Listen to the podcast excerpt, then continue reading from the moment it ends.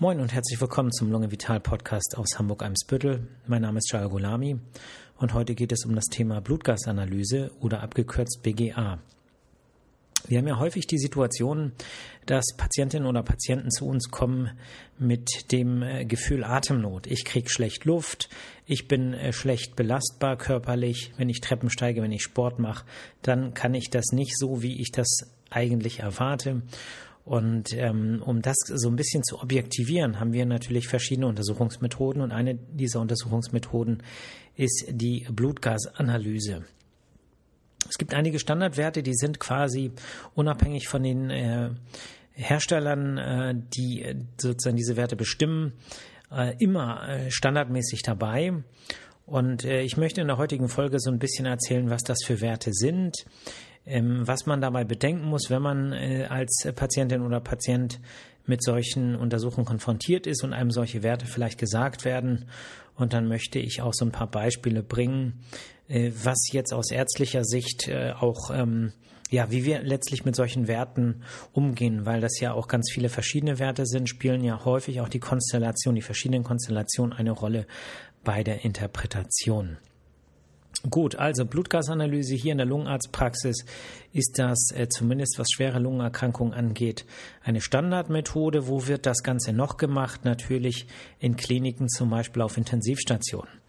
Da ist es so, dass äh, wenn ein Patient zum Beispiel beatmet wird oder eine Patientin und äh, man jetzt wissen möchte, reicht die Beatmung, ist die so in Ordnung, dann wird quasi direkt aus der Arterie Blut entnommen und dann in ein Blutgasanalysegerät äh, eingebracht und äh, das spuckt dann eben eine ganze Reihe von Werten aus.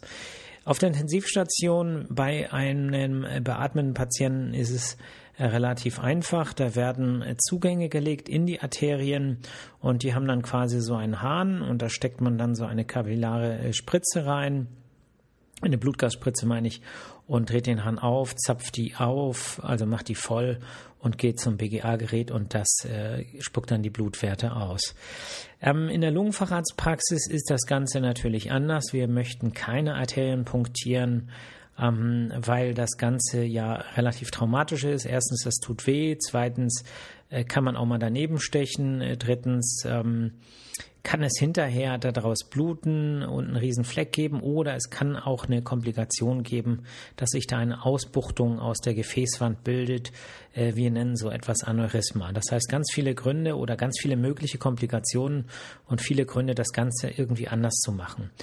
Und der Standard in der Lungenheilkunde in Deutschland ist, dass man keine Arterie punktiert, sondern dass man äh, ein, äh, ein Ohrläppchen punktiert. Und letztlich aus Kapillaren äh, Blut entnimmt. Kapillaren sind die kleinsten Blutgefäße und ähm, praktisch läuft es so, dass man das Ohrläppchen, was ja an sich relativ wenig äh, Sauerstoff verbraucht, dass man das mit einer ähm, stark durchblutungsfördernden Salbe eincremt.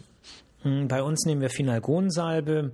Das ist eigentlich eine Salbe, die man zur Behandlung von Rückenschmerzen im unteren Rückenbereich anwendet. Also eine äh, durchblutungsfördernde Salbe für die Haut und die Muskulatur.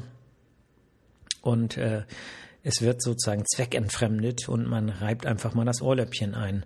Und äh, Ziel ist es, dass das Ohrläppchen maximal durchblutet ist. Ne? Das heißt, dass da so viel Blut durchgeht, äh, und das Ohr ja an sich sehr wenig verbraucht, sodass man annähernd arterielle äh, Werte im Ohrläppchen erreicht. Und dann pickst man da rein.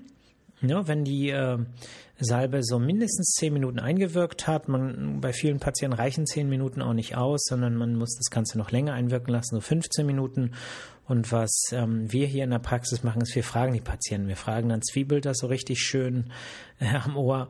Und wenn die Patienten sagen, nee, mh, hm, noch passiert gar nichts, dann ähm, warten wir natürlich. Ne? Nur manchmal spüren Patienten überhaupt nichts, auch wenn man eine halbe Stunde wartet. Und dann muss man sich auch so ein bisschen danach richten, ist das Ohr, sieht das rot aus? Ne? Sieht das heiß und durchblut, gut durchblutet aus?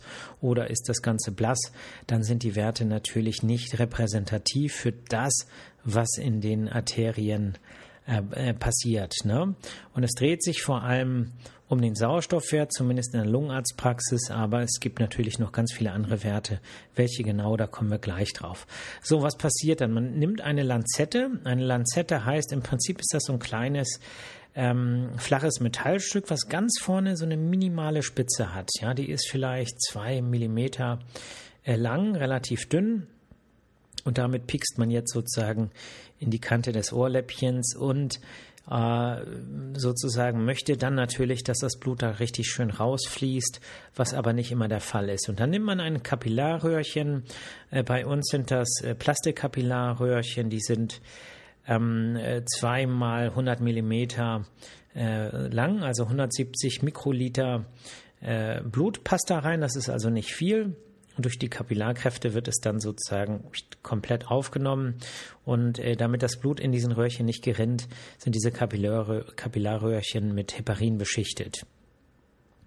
So, und äh, das hält man dann da so ran. Und äh, super ist natürlich, wenn da wirklich ein schöner Tropfen dann aus dem Ohr rauskommt, was nicht immer der Fall ist. Manchmal muss man dann noch so ein bisschen, äh, ja, nennen wir es mal, Ohrläppchen melken, so ein bisschen drauf rumdrücken, dass das äh, Blut rauskommt. Und manchmal muss man dann auch ein zweites Mal pieksen. Kommt auch vor.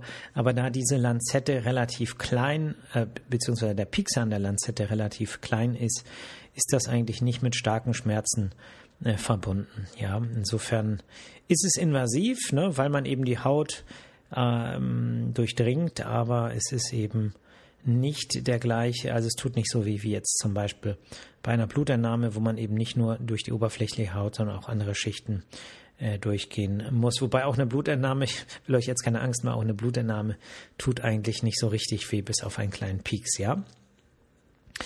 Gut, wenn man äh, die, wenn es um die Sauerstoffwerte geht, wie bei uns häufig, dann ist es natürlich gut, wenn die Patientinnen oder Patienten vorher auch ein bisschen geruht haben. Das bedeutet, wenn die Patienten jetzt vorher zufällig Marathon laufen waren und in die Praxis gerannt kommen in Sportklamotten, dann hat man natürlich keine Ruhewerte, sondern Werte nach einer Belastung. Und ähm, die können auch interessant sein, je nachdem, welche Fragestellung man hat. Aber bei Lungenerkrankungen geht es ja äh, häufig darum, gibt es, äh, gibt es vielleicht auch in Ruhe Einschränkungen, was die Sauerstoffversorgung des Körpers angeht. So, ich muss kurz einen Schluck trinken.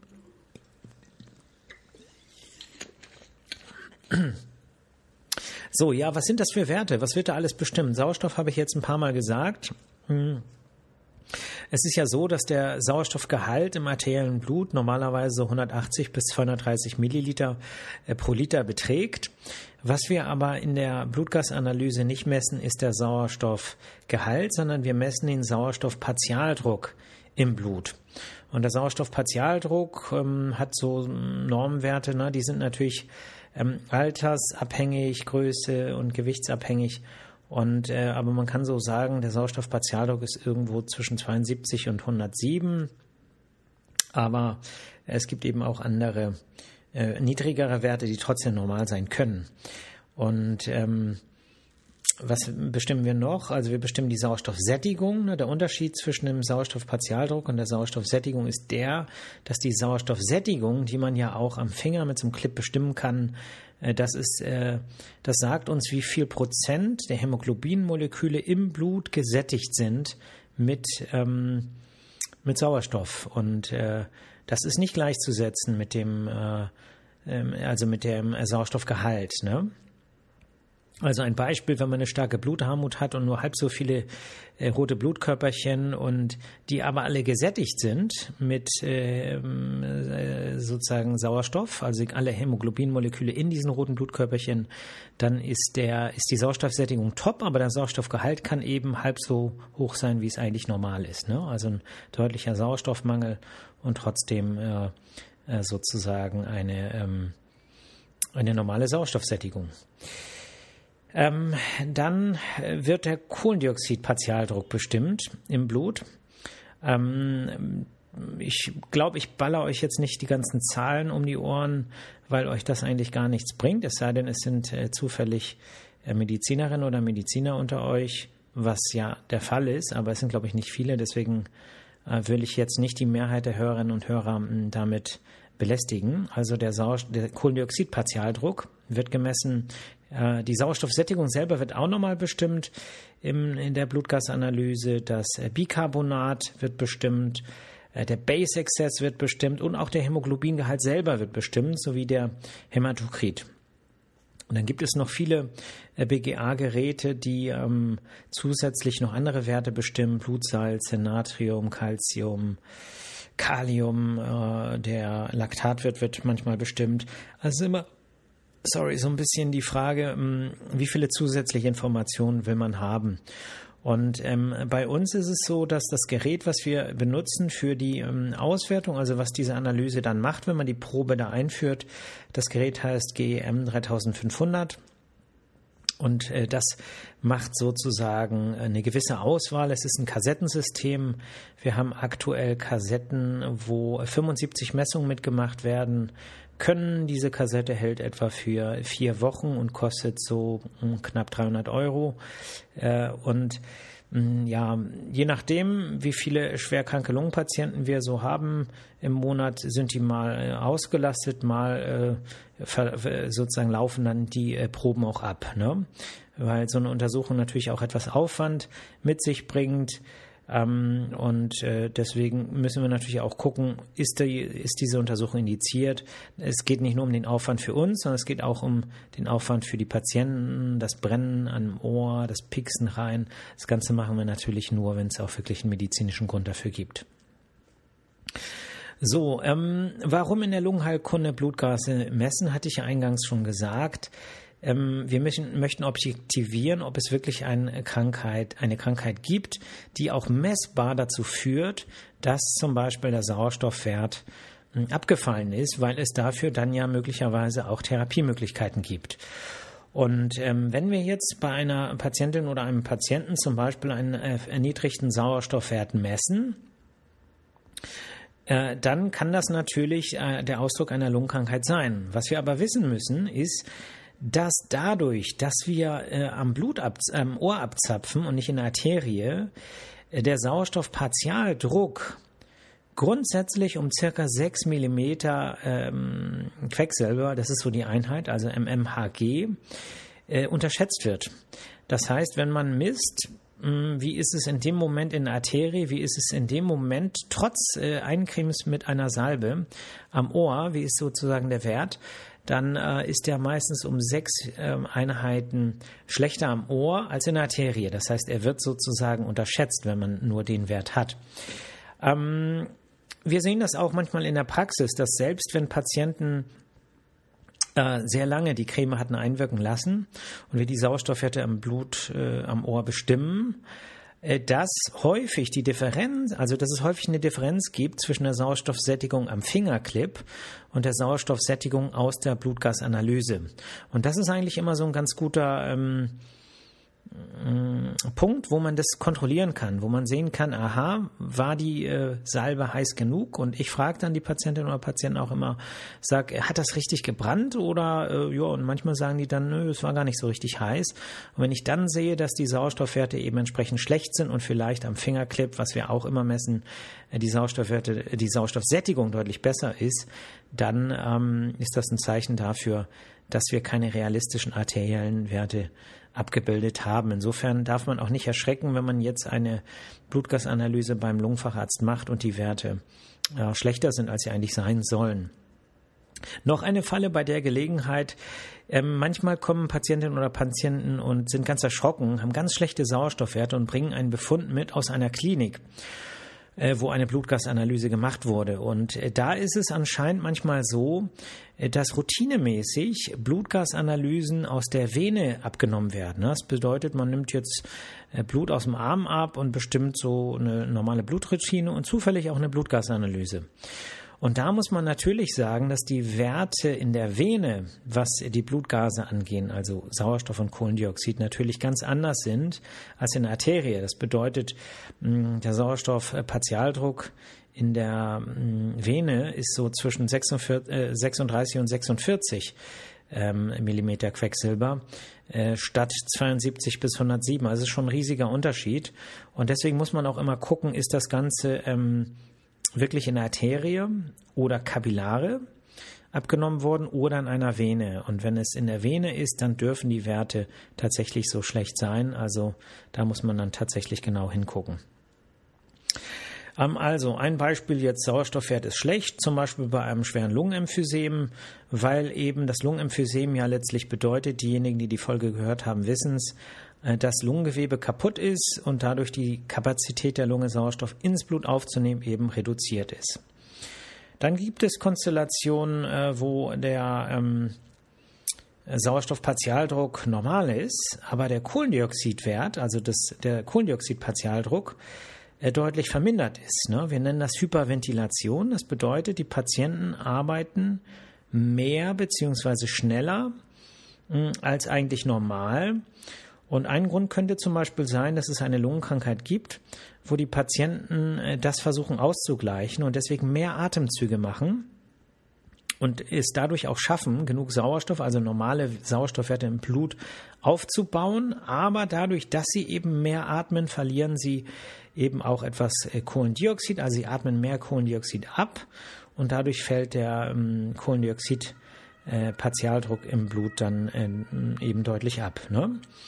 Wenn das Ganze dann irgendwann aufgrund der Atemmuskulatur nicht mehr, nicht mehr zu schaffen ist, ne, das bedeutet zum Beispiel, man ist lungenkrank geworden, hat vielleicht einen Infekt bekommen, hat eine schwere COPD und Lungenemphysem, hat äh, sozusagen das noch eine ganze Weile kompensieren können, indem man einfach mehr geatmet hat und schneller geatmet hat. Und irgendwann sind die Reserven erschöpft, man hat vielleicht auch nicht so gut gegessen, und dann schafft man es nicht mehr, so viel zu atmen, also mehr zu atmen als normal. Und dann äh, sozusagen steigt natürlich der Kohlendioxidwert wieder an.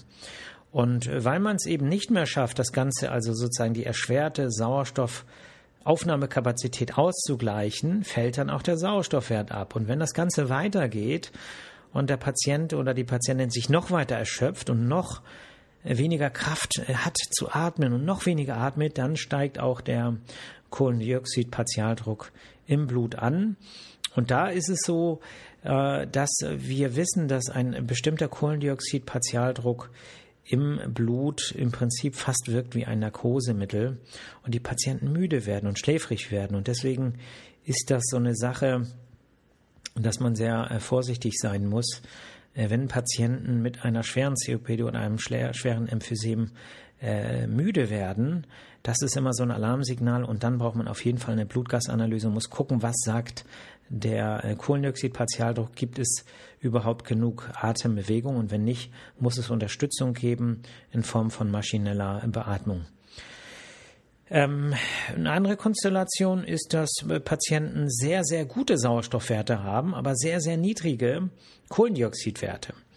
Und äh, das wäre so eine, die Situation äh, bei einer äh, Hyperventilation, die äh, nicht zum Ausgleich einer, ähm, einer Sauerstoffmangelversorgung da ist, sondern aus anderen Gründen. Ne? Was heißt andere Gründe? Andere Gründe können zum Beispiel sein Nervosität oder Angst. Ne?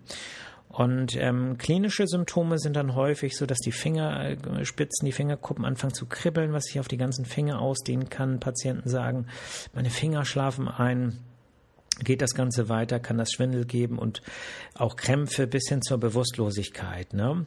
Das liegt daran, und da kommt jetzt die nächste Größe der Blutgasanalyse ins Spiel, der pH-Wert, der uns sagt, wie sauer oder alkalisch das Blut ist. Ne? Der pH-Wert bewegt sich normalerweise so zwischen äh, 7,36 und äh, 7,44. Und in diesem Bereich äh, spielt er sich normalerweise ab. Aber wenn ich jetzt sehr, sehr stark hyperventiliere, so wie eben im Beispiel dargestellt, und Kohlendioxid abatme, dann wird der äh, pH-Wert alkalischer. Ja? Das heißt, der pH-Wert wird größer, zum Beispiel auf 7,52 und ähm, dann äh, hat das wiederum Auswirkungen auf die Elektrolytverteilung äh, im Blut und äh, letztlich kann das zu einer ähm, erhöhten äh, ja, Empfindlichkeit der Muskulatur führen, die dann eben, oder auch der Nerven, die dann eben zu solchen Problemen äh, führt. Das Ganze ist jetzt Physiologie für Fortgeschrittene, möchte ich jetzt meine Hörerinnen und Hörer auch nicht mit überfordern. Aber ich will damit klar machen, dass man relativ viel sehen kann. Und ähm, deswegen ist die Blutgasanalyse zumindest für äh, Patientinnen oder Patienten mit schweren Lungenerkrankungen, wo man auch Auswirkungen auf die Sauerstoff Versorgung äh, vermutet, eine sehr wichtige Untersuchung. Es gibt andere Erkrankungen, zum Beispiel wie das Asthma, wo das selten der Fall ist, weil das Lungengewebe an sich ja gesund ist und da spielt sich eigentlich alles in den Bronchien ab. Und bis auf die Fälle, wo es wirklich schweres Asthma ist, mit schweren hm, Verengungen, die dann auch irgendwann auf die Atemmuskulatur ermüdend wirken können, spielen solche äh, Themen für Asthmatikerinnen und Asthmatiker eigentlich kaum eine Rolle. Äh, Schwerpunkt sind wirklich äh, Patientinnen oder Patienten mit ähm, ja, Lungenemphysem oder auch mit ähm, fibrotischen Lungenerkrankungen, die sich im Lungengewebe abspielen. Ähm, was man auch sagen muss, dass natürlich nicht nur für uns Lungenärzte ähm, die Blutgasanalyse wichtig ist, sondern auch für ähm, Intensivmedizinerinnen und Mediziner, aber auch für Nephrologen. Denn zum Beispiel ähm, was die anderen Werte angeht, die ich jetzt gar nicht erwähnt habe, das Bicarbonat, den Base Excess, den pH-Wert, das spielt alles eine Rolle, zum Beispiel auch, was die Beurteilung einer Niereninsuffizienz angeht. Ne? Bei einer Niereninsuffizienz ähm, wird der pH-Wert eher saurer, äh, weil die Niere eben Probleme hat, die ähm, äh, Protonen äh, auszuscheiden. Äh, das Ganze spielt, hängt auch zusammen mit dem Kaliumstoffwechsel und das Ganze ähm, kann eben auch über Blutgasanalysen metabolisch gut ähm, beobachtet werden und ähm, insofern spielt natürlich nicht nur die Sauerstoff- und Kohlendioxidversorgung des Körpers eine Rolle bei der Beurteilung einer Blutgasanalyse, sondern in anderen Fächern äh, guckt man eben auch auf die äh, auf die anderen Parameter. Ne? Das machen wir hier in der Lungenheilkunde natürlich auch, wenn wir uns Blutgasanalysen angucken, aber wir sehen da weniger metabolische Störungen, sondern eher Reaktion auf respiratorische Ereignisse. Gut, das war jetzt hier fast äh, Physiologie pur. Ich hoffe, ich habe hier niemanden überfordert. Ähm, ich habe gedacht, nächste Folge mache ich mal wieder natürlich wieder ein bisschen was Persönliches und ähm, vielleicht, äh, es sei denn, jemand hat jetzt eine äh, gute Idee, einen tollen Vorschlag und sagt, ich möchte aber das hören, dann erzähle ich auch gerne was anderes. Aber ähm, wir haben jetzt so ein paar Folgen äh, sehr fachlich gehabt und äh, da finde ich, muss dann auch wieder ein bisschen persönliche Note rein. Es geht ja äh, darum, dass äh, ja ich, also dass, dass ihr mich auch so ein bisschen kennenlernt. Ne? Ähm, ich habe mir jetzt noch mal ein bisschen Equipment besorgt, was äh, Videos angeht. Ich habe ja vor, ähm, ich weiß nicht, ich hoffe, alle haben schon den Imagefilm hier äh, von mir gesehen, also von der Praxis. Äh, und ja, ich möchte den YouTube-Kanal so ein bisschen mit Leben füllen und dafür habe ich mir jetzt ein bisschen Equipment zugelegt. Ich werde mal gucken, je nachdem wie das Wetter ist, vielleicht schon ein bisschen was aufnehmen, mich ein bisschen damit beschäftigen und ähm, ja, seid gespannt. Ich werde es hier ankündigen und ansonsten wünsche ich euch allen ein schönes Wochenende. Äh, passt gut auf euch auf, tut ein bisschen was für die Gesundheit, nehmt das Leben so gelassen wie möglich und dann hört ihr mich hm, nächste Woche Freitag wieder. Ne? Akuna Matata, bis dann. Ciao.